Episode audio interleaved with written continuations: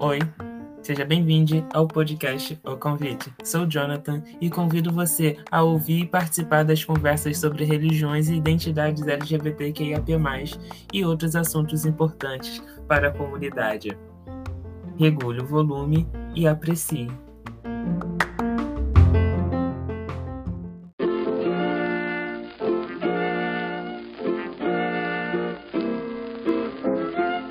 Você pode incentivar e apoiar a criação de conteúdos independentes. Assim, o convite chegará a mais pessoas da nossa comunidade. Saiba como apoiar na descrição desse episódio.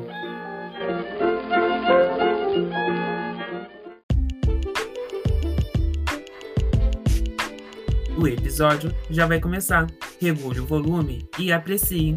Você também pode usar o fone de ouvido para uma melhor experiência.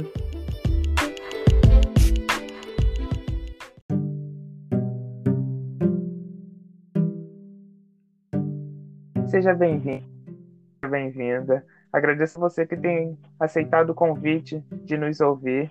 Eu sou Jonathan e hoje eu convidei Lucas Torres, que é estudante de medicina na UFRJ, para falarmos sobre atendimento aos pacientes transgêneros no sistema de saúde. É, antes de eu passar a palavra para o Lucas, eu quero falar com vocês alguns conceitos que são importantes para para o nosso entendimento no episódio de hoje, que são biológico, é, gênero e identidade de gênero, para não ficar dúvida sobre alguns conceitos que serão abordados. É, quando a gente vai falar sobre é, o fenômeno transgênero, é, as pessoas têm costumam ter dificuldade de entender exatamente por não saberem os conceitos.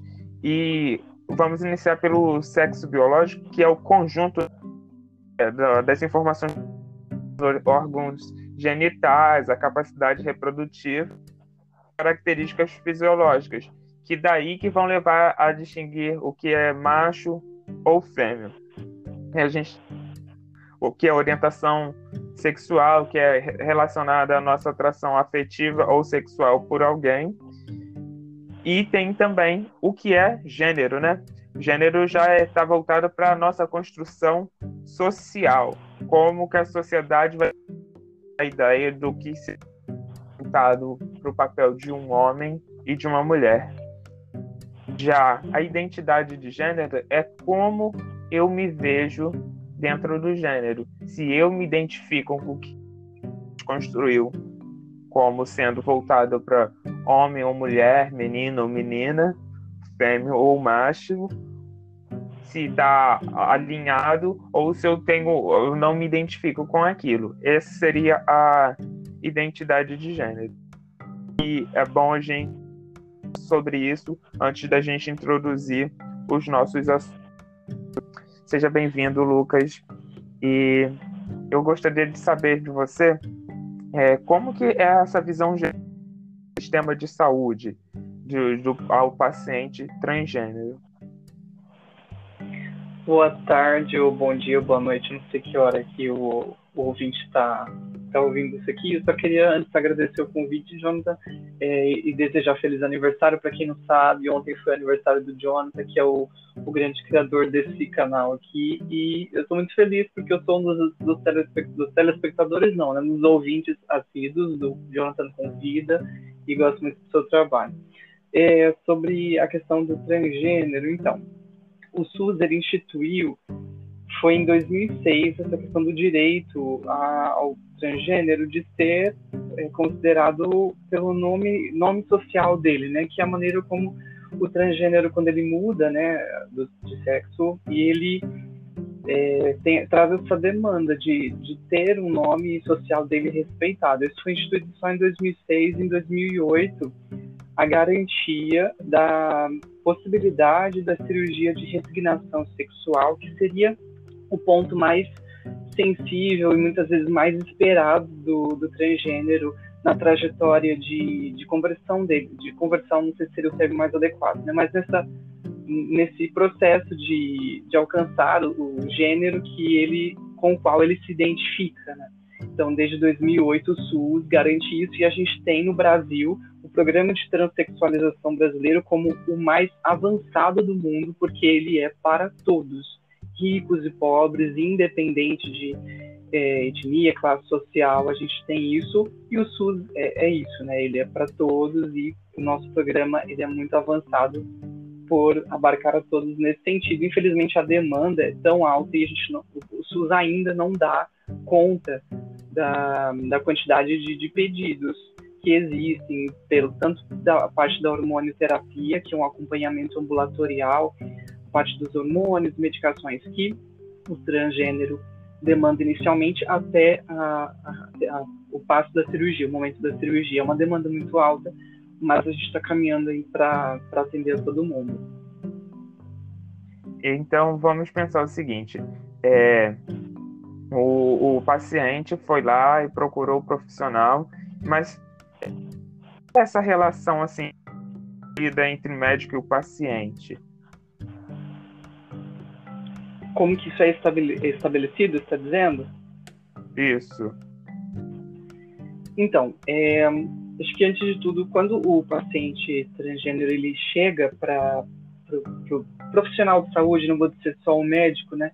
Porque na atenção básica, no postinho ali do bairro dele, que é geralmente o primeiro contato que esse indivíduo, essa pessoa vai ter é no postinho de saúde mais perto de casa, pensando que a maior parte da população vai ser atendida pelo SUS, não vai ter acesso a um endocrinologista particular, um plano de saúde. Então, ele vai no postinho do bairro dele ser atendido, muitas vezes a primeira abordagem com enfermeiro, técnico de enfermagem, e ali já começa a necessidade de nós termos um, uma conscientização de todos esses profissionais servidores públicos de saúde é para saber como receber de forma segura e respeitosa esse indivíduo que traz uma demanda. Muitas vezes ele não entende nem a própria condição. Eu estava ouvindo hoje sobre isso, que muitos transexuais eles não sabem nem o que eles são, eles não sabem nem o termo, não conhecem o termo transexual, transgênero.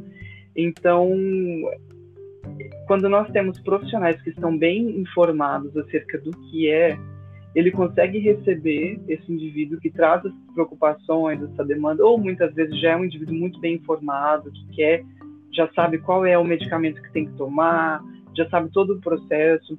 Quando a gente tem um profissional que está seguro, que, que, que, deixa de lado todos os seus julgamentos morais, as suas crenças e consegue receber a pessoa como indivíduo, como é, usuário do sistema de saúde, a gente consegue aí estabelecer um vínculo seguro e garantir uma terapia saudável também para esse paciente, porque, infelizmente, Jonathan, pelo que eu pesquisei, eu entrevistei dois transexuais é, a maioria começa a terapia de forma ilegal e clandestina. Por quê? O acesso ao SUS para fazer a hormonioterapia inicialmente, tanto para o homem trans quanto para a mulher trans, leva um tempo, né? E tem uma demanda muito grande, como a gente disse.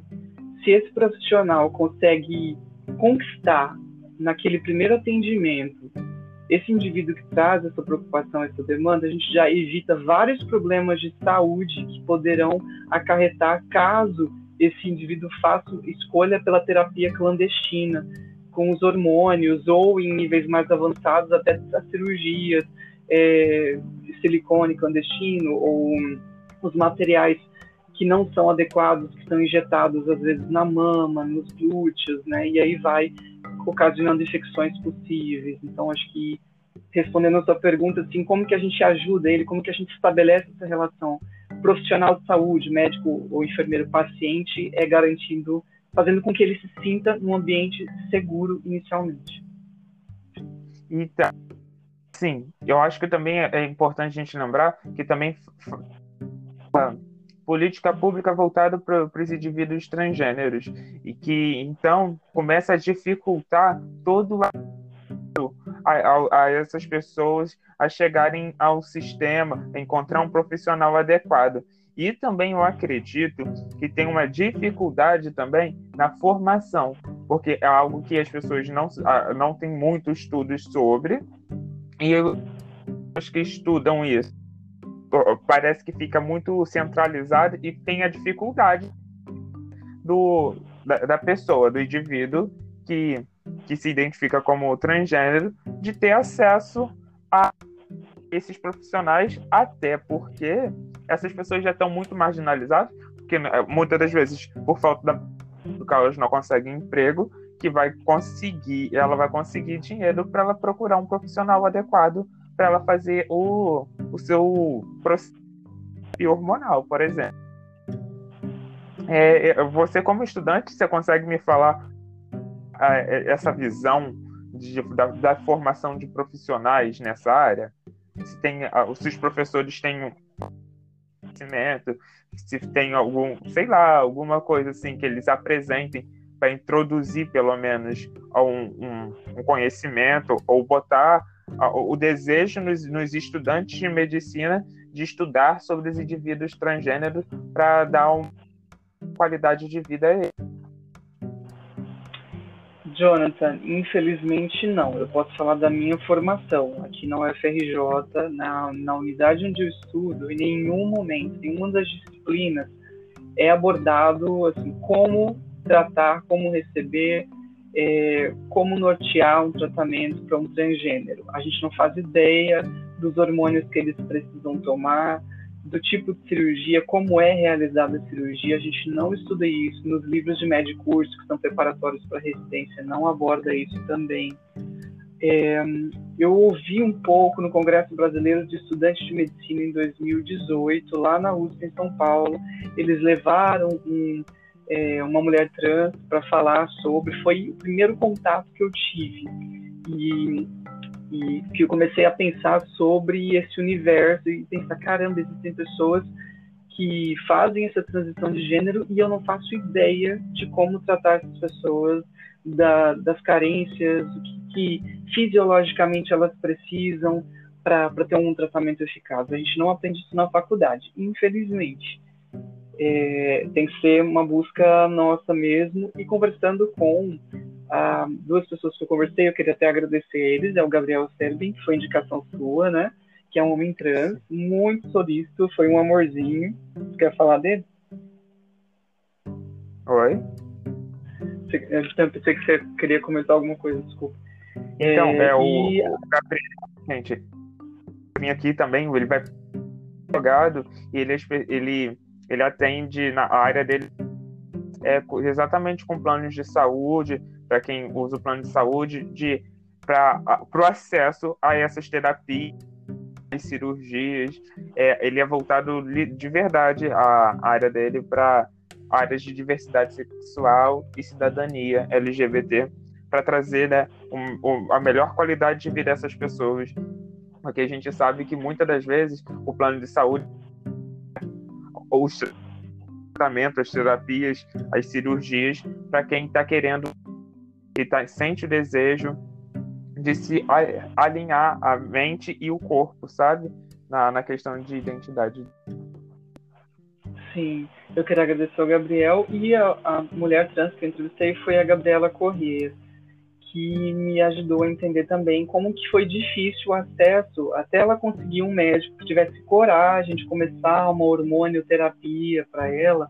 Foi um, um processo muito longo ela começou aqui no interior do Rio de Janeiro, buscando por algum profissional que tivesse coragem, e ela só conseguiu iniciar o tratamento depois de muito tempo. Então, ela começou também de forma clandestina, assim como a maior parte dos transexuais iniciam o seu tratamento de forma clandestina, por, exatamente por isso, respondendo a sua pergunta, porque a gente não aprende na faculdade. Então, quando esse indivíduo, esse paciente, ele vai buscar no postinho de saúde perto da casa dele essa, esse auxílio inicial para saber como começar uma hormonioterapia de forma saudável, na dose correta, porque infelizmente eles começam com uma dose muito alta, tanto, muito alta, tanto de bloqueador de testosterona quanto de hormônio sexual feminino, isso para mulher trans, e para o homem trans a mesma coisa, uma dose muito alta de hormônio masculino, que trazem danos renais, danos hepáticos, danos para o corpo todo. É, não há, a gente não aprende na faculdade, então esse médico do postinho ele também não faz ideia da dose adequada do que tem que fazer. E eu também estou aprendendo isso ainda enquanto interno, né? é, tentando entender, até para fazer um trabalho melhor, já que se a minha geração, os meus professores não sabem fazer, eles não têm culpa também, os professores deles não sabiam, então eles não, não aprenderam. Cabe a nós agora buscar esse conhecimento para fazer uma coisa melhor daqui para frente, já que isso tem sido discutido em larga escala e os transgêneros sempre existiram, né? Só que agora eles são vistos com mais dignidade, a gente consegue é, pensar mais neles e tratá-los com mais com mais respeito e da forma como eles merecem, né? Receber é, o melhor tratamento possível.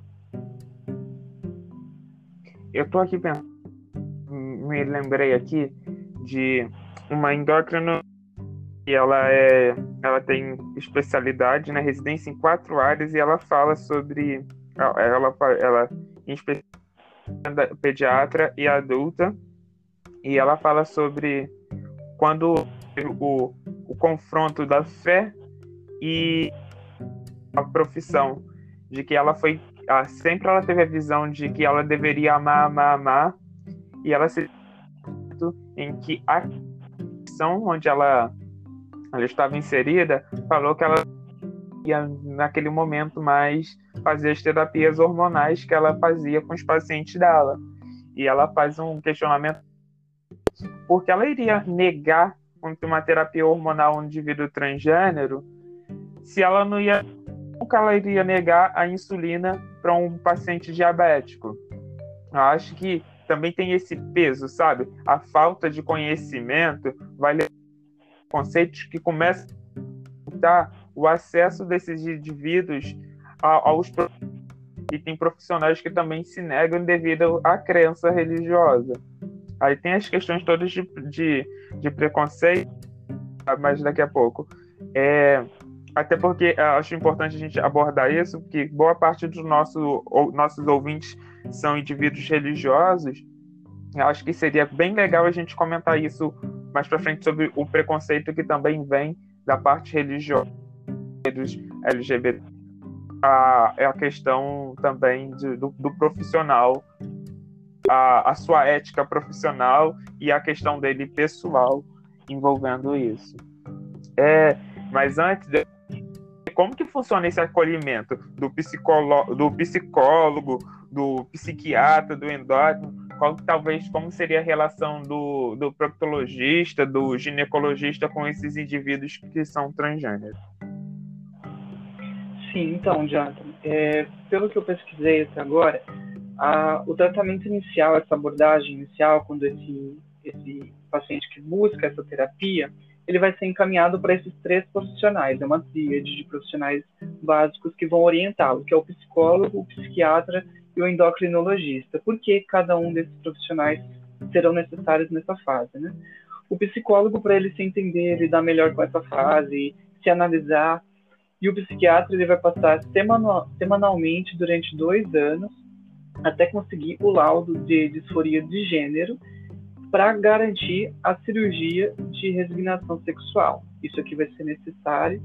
E enquanto ele está fazendo toda essa terapia para compreensão, para que haja convicção do processo dele, para que ele se entenda e assimile me melhor tudo isso, ele acompanha com o endocrinologista. O endocrinologista é o médico responsável pelo sistema hormonal metabólico né, do nosso corpo, todo o sistema endócrino que são as glândulas que produzem os hormônios, fundamental para a diferenciação sexual do homem e da mulher, XX e XY, que a gente aprende lá, o homem, o macho e a fêmea. E nessa diferenciação sexual, o endocrinologista vai iniciar essa terapia de hormônio, essa hormonioterapia que a gente chama, né, para o homem, é, homem trans e para a mulher trans para ambos e acompanhar o impacto desses hormônios, porque não é só tomar hormônio, injetar, é, qualquer hormônio externo vai ter algum efeito também lesivo, tem consequências, tem efeitos colaterais.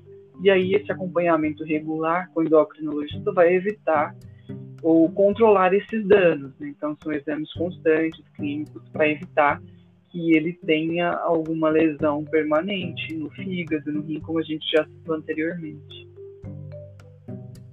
Eu estou aqui pensando, sabe o que? É a questão do ainda volto na questão do ginecologista e talvez do proctologista, urologista, porque eles também não sabem lidar, por, por dever deles também, e muitos não continuarem a, a fazer capacitação para se inserir no, nas demandas atuais.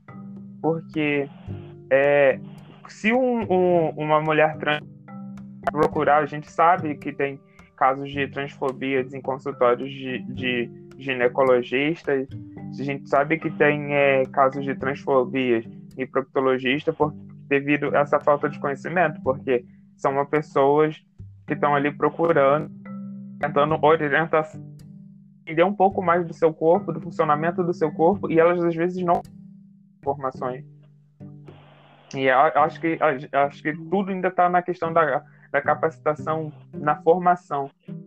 Ainda tem essa a, a, também a, a, falta de política pública para trazer sei, eu não consigo encontrar a palavra agora, mas para trazer uma um preparo para esses profissionais para eles atenderem melhor, porque é questão de dignidade, sabe? De qualidade de para aqueles indivíduos e que às vezes eles saem de lá muito é, desrespeitados pelos profissionais.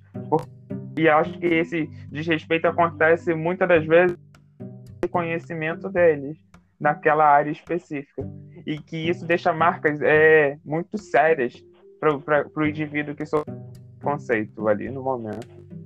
E acho que também tem aquela questão ali forte do medo de ser julgado e mal compreendido também da parte do profissional, talvez um tratamento para um paciente, a questão do, do paciente, do, do paciente ao, ao ser negado, saber que ele está sendo negado, está sendo negado a ele o tratamento porque aqui volto de novo é a questão de eu estou tentando uma melhor qualidade de vida para mim eu busco um profissional e esse profissional também não está capacitado ele não consegue me ajudar. Eu acho aquele jogo será que um está errado o outro está errado?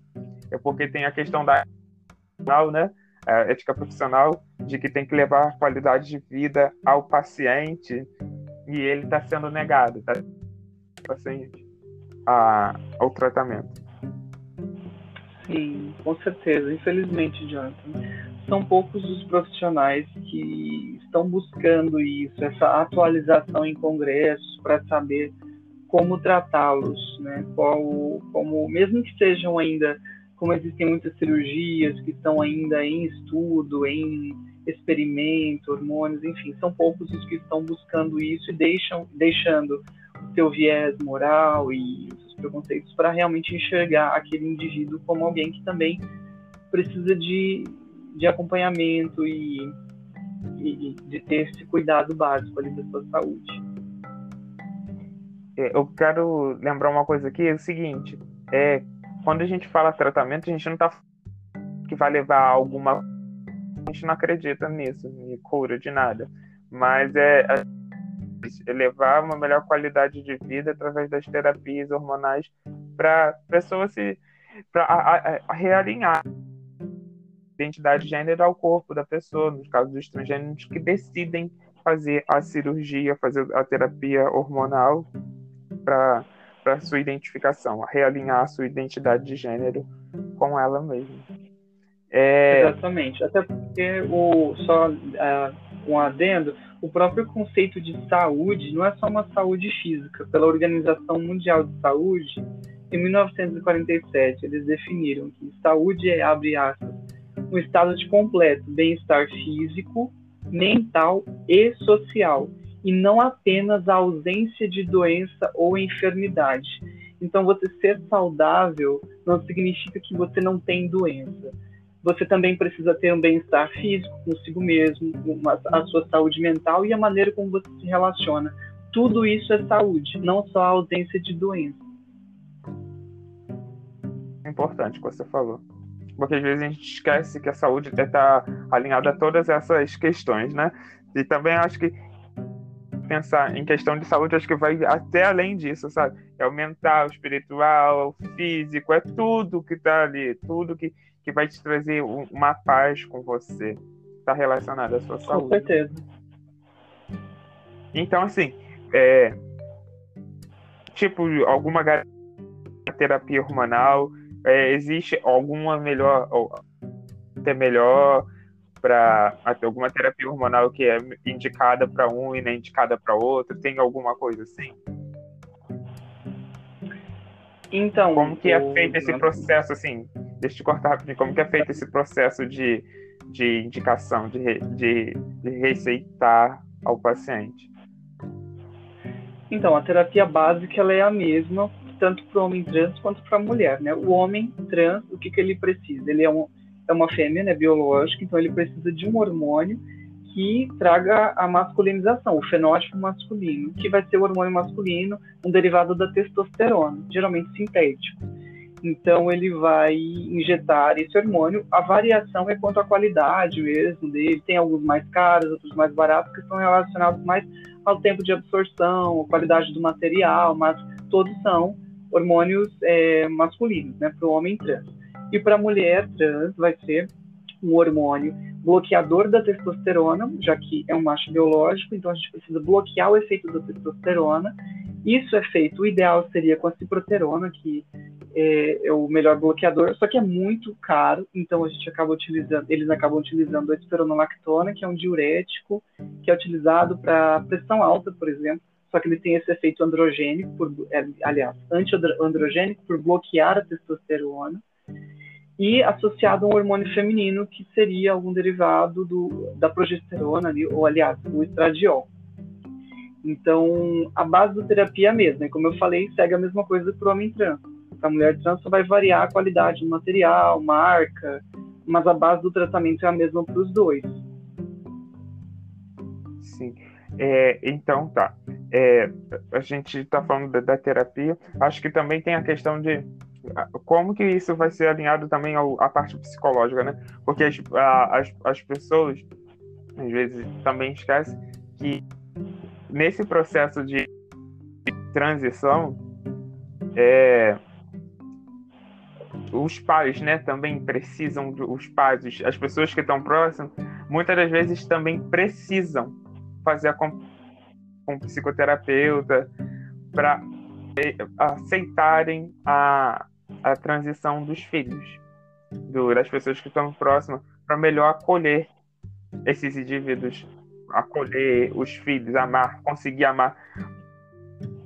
A questão de gênero, de ver com a questão de construção social, desde quando está na barra, antes do nascimento, ainda na gestação, que vem descobre lá se vai ser um menino biológico ali naquele momento, começa a se construir uma ideia de quem vai ser aquele no vida. Então, acho que acontece muito é um choque dos pais ao saber que os filhos se identificam transgênero.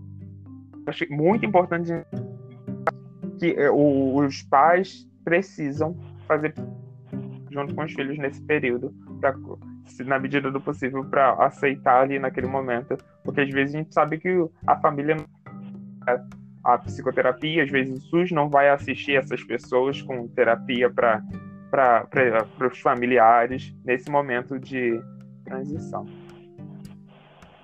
É, e, e, como é, eu acho que a gente assim é a formação dos profissionais atuais no, nos anos, sabe? Se, se, se era antigamente era mais difícil o acesso, se no, como que anda os estudos científicos no Brasil na questão de transgêneros? Sim, então, no Brasil e no mundo, né, eu vou, vou falar assim, Infelizmente, como você citou anteriormente, né, a maior parte dos profissionais ainda tem o seu viés religioso, moral muito intrínseco. Todos nós temos, né? Você precisa estar muito consciente disso para conseguir deixar isso de lado naquele momento do atendimento, se isso é possível, né? Mas a formação ainda é, digamos que a maior parte dos profissionais de saúde que hoje estão ali na atenção básica para ter esse primeiro contato com esse com um paciente transgênero teve uma formação bem mais conservadora, né? Vamos supor que eles tenham se formado aí nos anos 80, anos 90. Então, uma galera que hoje está atuante aí que é, não consegue ainda, digamos, não generalizando, mas em sua maioria, receber da forma, da forma mais é, aberta e respeitosa possível. E a formação, então, eu estava pesquisando para entender melhor qual, qual é a, a cabeça do, do, médico que, que recebe esse, esse paciente lá no, no, nível, digamos, agora saindo da, da atenção básica, já para a parte mais avançada e complexa do nível que seria o tratamento cirúrgico, que é o, o médico que vai fazer uma cirurgia plástica de resignação sexual.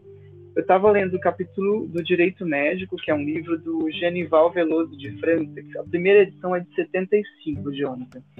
Para entender, dentro dessa parte de cirurgia plástica, tinha uma tem um subcapítulo que se chama é, cirurgia plástica para transexuais. Esse era o, o capítulo. E aí ele cita de uma forma bem clara qual o posicionamento que é dele, mas infelizmente acabou norteando a maior parte dos médicos que se formaram, como a gente citou, entre anos 70, 80 até 90. Foi o livro da bibliografia da minha disciplina de medicina legal e ética, por exemplo. Vou citar aqui para você. É, o que, que ele diz? Sobre a cirurgia de resignação sexual. Não admitir, abre aspas, não admitir como lícita a mutilação genital de um portador de transtorno da identidade sexual, apenas para justificar um erro de convivência e uma anormalidade sexual. Dever-se-ia, isto sim, conduzi-lo ao tratamento necessário, reservando a cirurgia reparadora para aqueles aos quais a natureza do sexo está meridianamente clara. Ou seja, ele diz aqui que quem, isso fechou aspas, né, quem opta por esse tipo de cirurgia, ele julga que tem um transtorno de identidade sexual, é, ele denomina a cirurgia de resignação sexual de mutilação genital. Essa era a concepção dele. E ele segue no outro parágrafo, abre aspas, não se pode chamar de cirurgia corretora o ato operatório num, trans, num transexual, seja qual for a cromatina sexual do paciente. Este procedimento é, sob todos os títulos, uma mutilação. Aí ele diz que esse procedimento é considerado fora do âmbito da medicina e com uma pretensão grosseira de simular um ato moral. Ou seja, ele está dizendo que o médico que se presta a estudar essa especialização da cirurgia de resignação sexual na plástica, ele vai sobre essa pretensa simulação de um ato moral, ele simula que está ajudando esse paciente transexual na cirurgia, mas é um procedimento que ainda é considerado, pelo menos em 75, nesse conceito aqui do direito médico, fora do âmbito da medicina, ou seja, a terapia hormonal ou a cirurgia de resignação sexual para esses indivíduos que hoje a gente considera como disforia de gênero na psiquiatria, é, é considerado como nesse período como algo que não é aceitável ainda, né? E aí o último parágrafo ele diz que castrar e emascular um homossexual querendo valer-se de um suposto sexo psicossocial parece-nos à primeira vista um método simplista de resolver uma situação complexa que deita suas raízes, aí ele fecha num psiquismo perturbado que é a maneira como ele fecha esse capítulo aqui de cirurgia plástica para transexuais. Ou seja, é um viés completamente pessoal, determinando dentro do direito médico a visão que muitos médicos tiveram em sua formação. Então, como a gente vai conceber que os médicos que hoje estão na atenção básica ou aí no nível mais alto da, da atenção, nível terciário, quaternário de, de atenção da saúde, vão ter um, um viés aberto é, e conseguir acolher de forma integral sem esse julgamento. Se a formação deles foi baseada nesse tipo de literatura, sabe? Então ainda está bem difícil, eu suponho, mas existe esperança. Tem uma galera que está se formando agora que tem uma visão mais ampliada desses conceitos de saúde. Mas, Lucas, é, como que se dá a, né, no decorrer sabe que os profissionais receberam essa instrução, mas como que o, o SUS medida reparadora para esses conhecimentos anteriores? Então, como a gente citou lá no começo, só em 2006 que o SUS reconhece o direito ao uso do nome social, né, através da Carta dos Direitos dos Usuários da Saúde. Em 2008 ele institui a cirurgia de resignação sexual como um direito também, tanto a transgenitalização quanto a vaginectomia. É, e a mastectomia também. Agora, eu acredito que esses já foram os passos iniciais. Pode falar. É, eu acho que algumas pessoas não sabem o que, que seria a resignação sexual. Certo.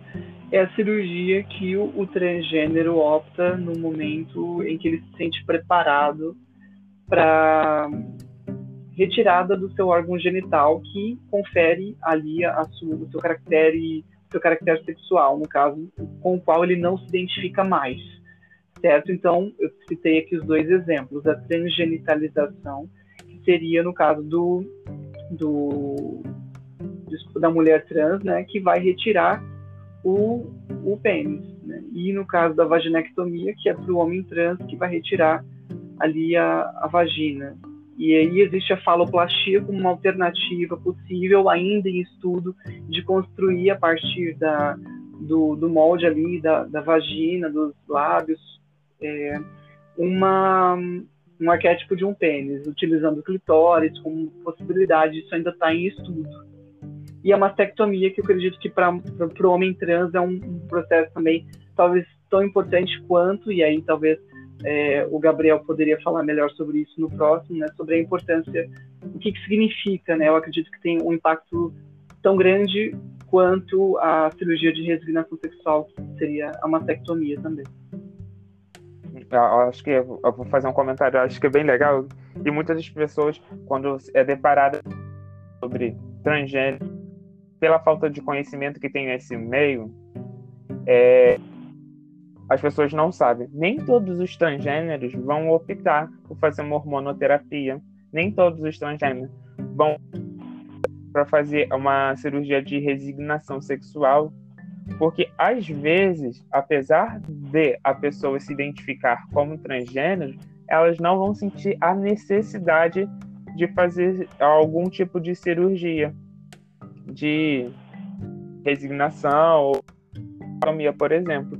Porque quando a gente vai pensar transgênero, é um, é um termo que abrange não só os transexuais e as travestis, mas também a outras pessoas. Abrange o abrange também, como é uma questão de identidade de gênero, é, abrange também a, a drag queen, o, a, o drag king, abrange também o como que é dresser, que, é, que se identifica, ou no caso trans, cross dress, ele se identifica com o seu gênero de nascimento, mas as roupas pode, ele vai transitar entre nesse momento eu quero me vestir com roupas do sexo oposto ao meu. Então, assim, é, é muito importante pra, porque a, quando a gente conhece tá muito pouco ainda essas questões,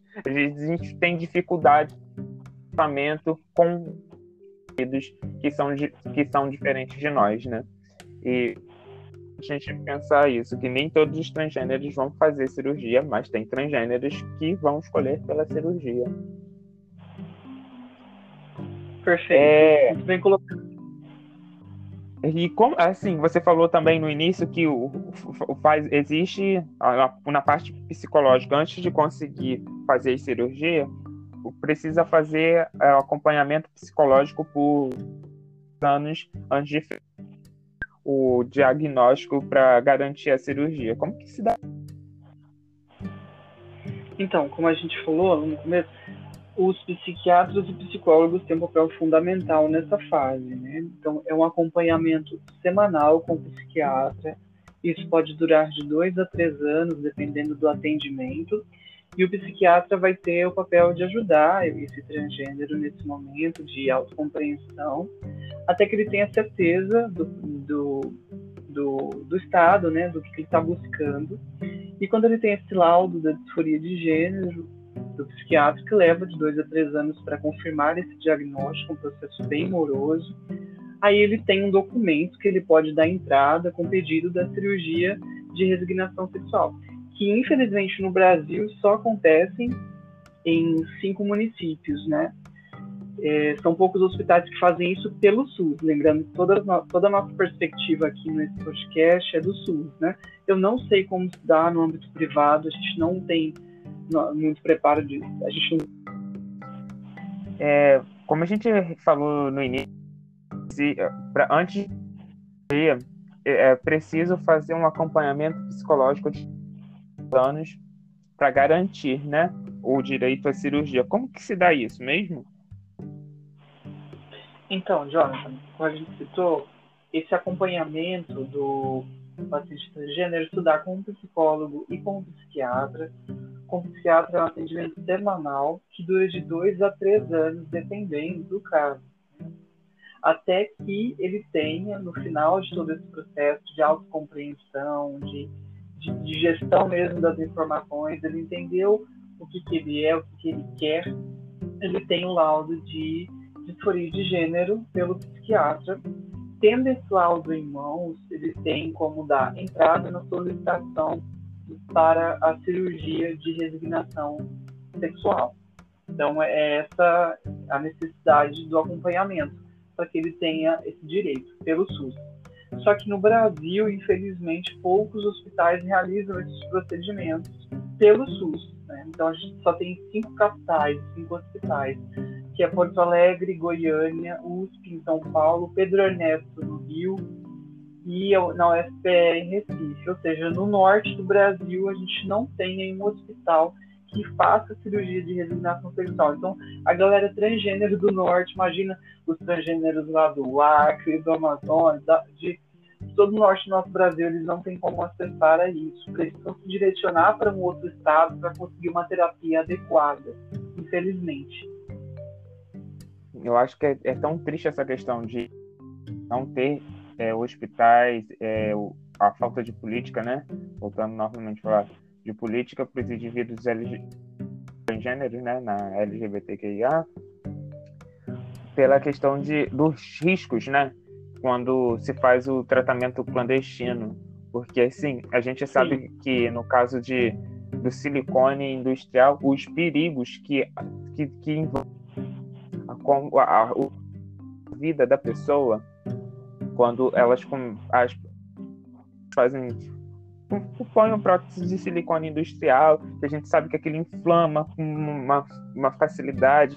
O tempo aquele silicone se junta ao tecido mamário ali e, e, e em muitos dos casos a, a, pessoa tem que fazer a cirurgia de remoção de toda aquela área ali.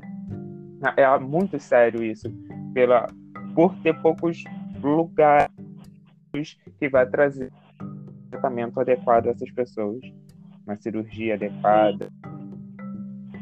Sim, com certeza. E, então, Lucas, eu acho que os nossos ouvintes podem ter dúvida na questão um profissional de saúde, um médico, vai lidar com a questão ética diante a possível crença religiosa que ele tem ao, ao relacionamento dele com o paciente, de eu vou é, levar, aceitar, fazer a terapia hormonal no meu paciente, fazer a cirurgia é, de vou escolher isso, não. Uhum todo profissional ele tem o direito também de escolher quando aquilo vai contra o, a crença dele, né? Assim como o médico ele, ele pode optar em não fazer o aborto, por exemplo, de uma paciente que opte por isso, mesmo quando ela tem o direito, por anencefalia ou por um, em caso de estupros, né? Quando é legalmente permitido. Então você pode se abster de fazer aquilo porque vai contra a sua crença. Ele também é legalmente amparado por isso, né? Ele não precisa fazer a cirurgia de resignação sexual. Aliás, ele não vai fazer se ele não é especialista nisso, ele não estudou como fazer. Então já começa até na escolha quanto à especialidade dele. E na hormonioterapia, que já é uma coisa bem mais fácil de fazer, a maioria não faz não é nem porque não quer fazer, por crenças religiosas. É mais por não saber o que fazer mesmo, Jonathan, como a gente falou. A gente não aprende isso na faculdade. Então, a gente, não, a gente nem vai fazer aquilo que a gente não sabe. Né? Então, acho que não é nem na, na não escolha, tipo assim, eu não quero fazer hormonioterapia para você, ou não farei sua cirurgia. Começa muito antes em você se negar a estudar aquilo. Eu me nego a saber como tratar um transgênero, porque antes de tudo eu acredito que eles nem necessitem de tratamento, entende? Essa deve ser a concepção, mesmo que inconsciente, intrínseca, quando seus valores religiosos e tudo isso está acima do, do que realmente importa, que seria o tratamento da pessoa, do que ela precisa, né? Eu acho que a gente, eu, eu quero é, vocês ouvintes conseguirem entender o porquê a gente está chegando de, de levando da ética para o lado da crença pessoal religiosa, porque é, eu vou falar agora como adventista do sétimo dia. A Igreja Adventista do Sétimo Dia, em, 2000, em abril de 2017, fez uma declaração sobre os transgêneros, né? E acho que poucas é, instituições religiosas se posicionaram até hoje. Então, por exemplo, eu só conheço adventista que se de forma pública sobre indivíduos transgêneros. A, maioria se posiciona apenas sobre homossexualidade, mas ela se posicionou sobre transgênero. E no ano passado, uma endócrino, né, que eu testei ela no início, ela fez uma que é, decidiu se desligar da igreja devido a essa declaração. Porque as pessoas não conseguem entender o indivíduo, amar e acolher, achando que pessoa, existe o fator teológico para envolver a questão de gênero, e a gente sabe que não é assim. Eu acho importante o, o nosso ouvinte que está ouvindo entender que na época que a Bíblia esses conceitos então, esses conceitos são basicamente 19, 20 agora 21. É, são termos de que vai falar sobre sexualidade muito atuais, muito.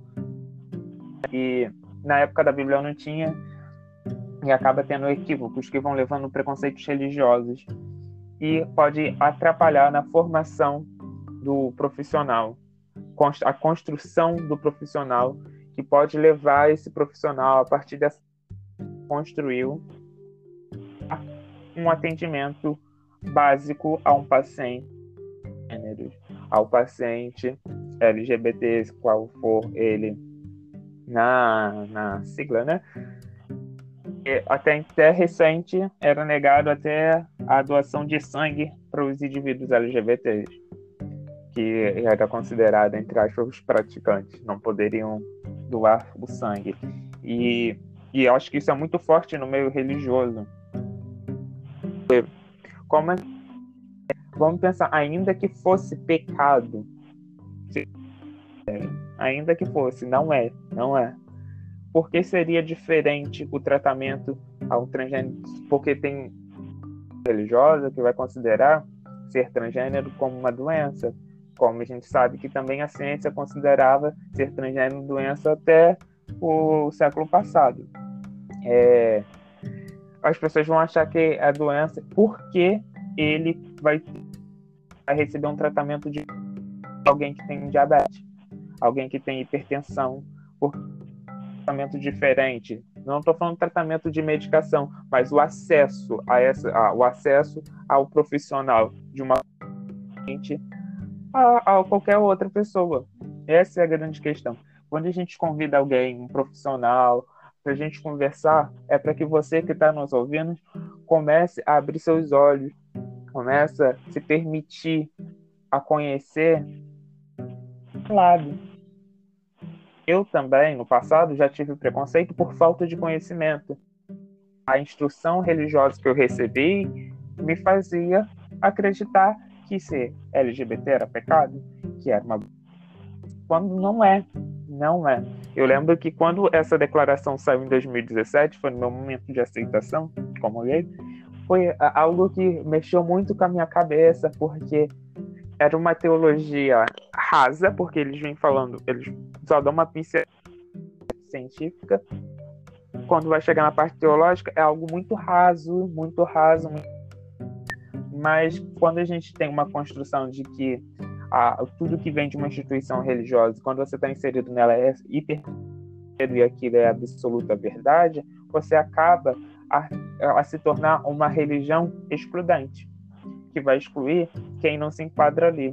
É, ontem eu recebi uma, uma frase de, de algum youtuber que tinha e um amigo me enviou e que dizia a questão é, essa igreja não aceita pessoas perfeitas, é alguma coisa assim. Só que será que essa igreja de fato está falando algo que é verdadeiro dentro dela, dentro da, da comunidade religiosa? Porque quando ela diz isso e não aceita um LGBT, uma pessoa que era profissional de sexo, uma pessoa que trabalhou talvez com com eróticos, né? um escritor de contos eróticos, sei lá. Será que percebido? A gente não está nem falando de questão de ah, ele não deve essa profissão, a gente não está falando disso não. A gente está aceitação de acolher esses indivíduos e talvez quando uma instituição se posiciona de uma forma tão rígida falando que a pessoa tem uma que a disforia de gêneros é algo pecaminoso, sabe? Que agora, como adventista falando uma igreja que prega tanto sobre saúde, o que, que ela tá faz, faz, pensa no momento que ela faz uma declaração dessa, que ela inicia assim é a, a crescente familiaridade com as necessidades, desafio de homens e mulheres transgêneros enfrentam ao número das questões sobre transgênero, aí blá blá blá, blá. Aí vem falando que a igreja adventista também deveria se posicionar em várias lutas de desafio, e vem, vem fala uma parte sobre a, a parte científica, princípios bíblicos, sabe?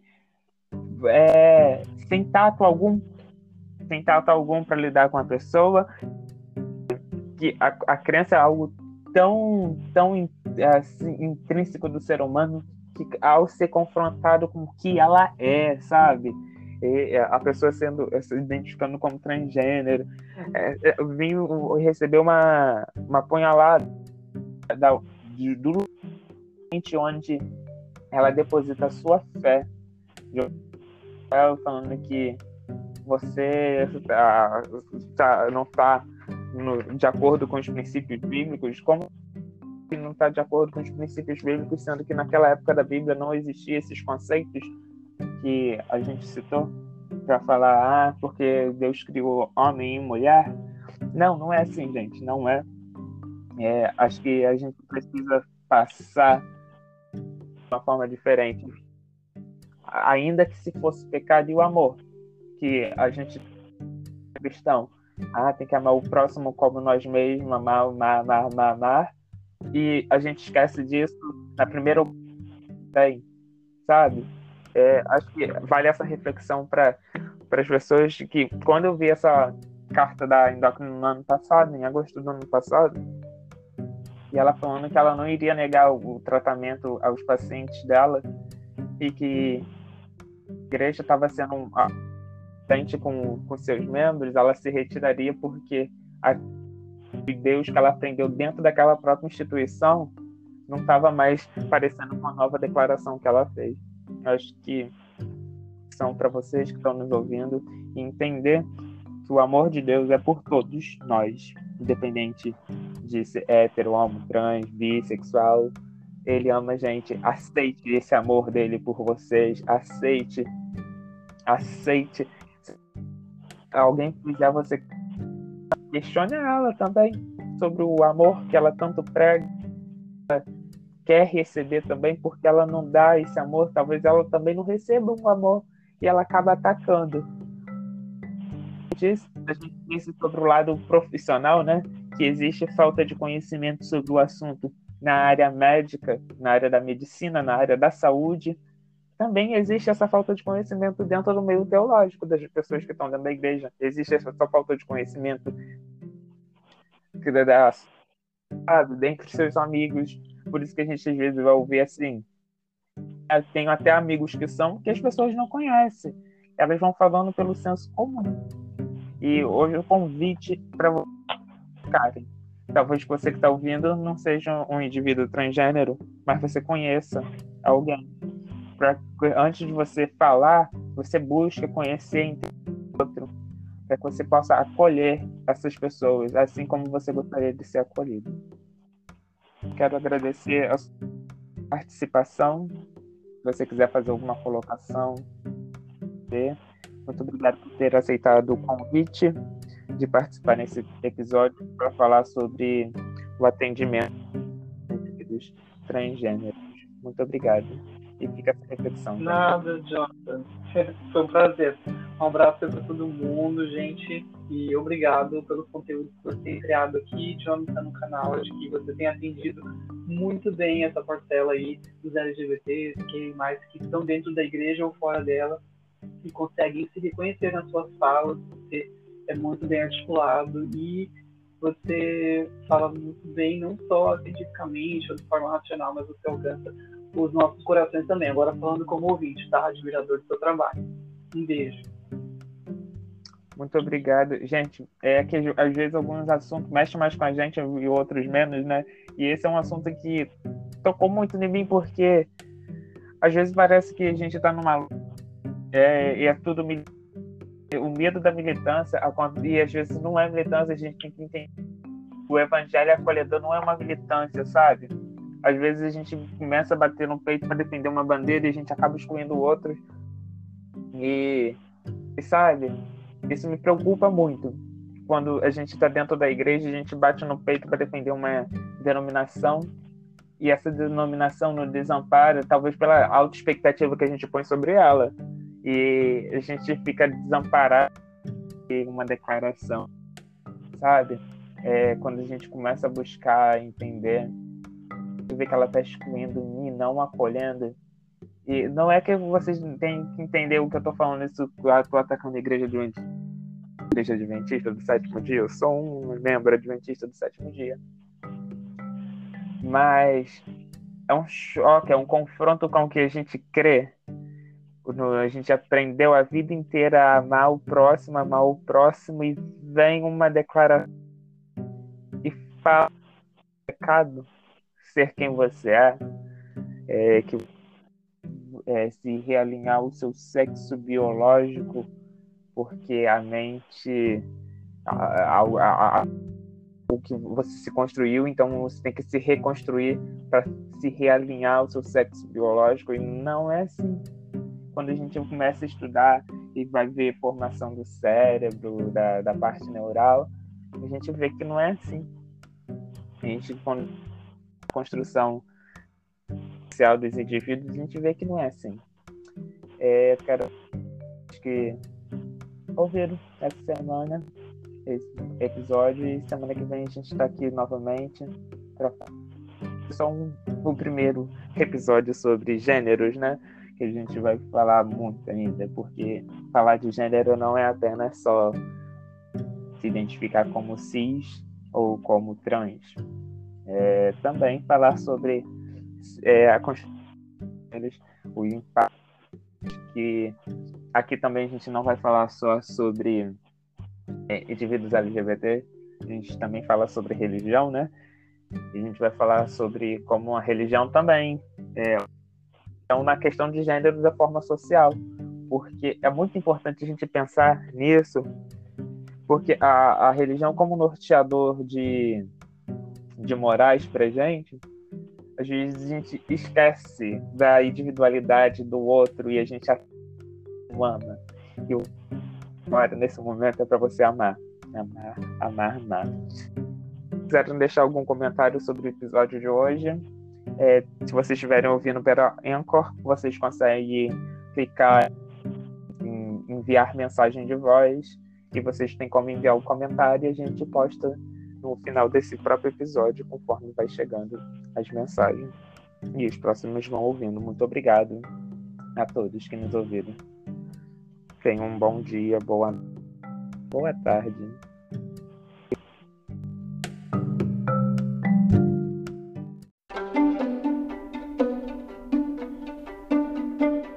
Esse foi mais um episódio do podcast O Convite.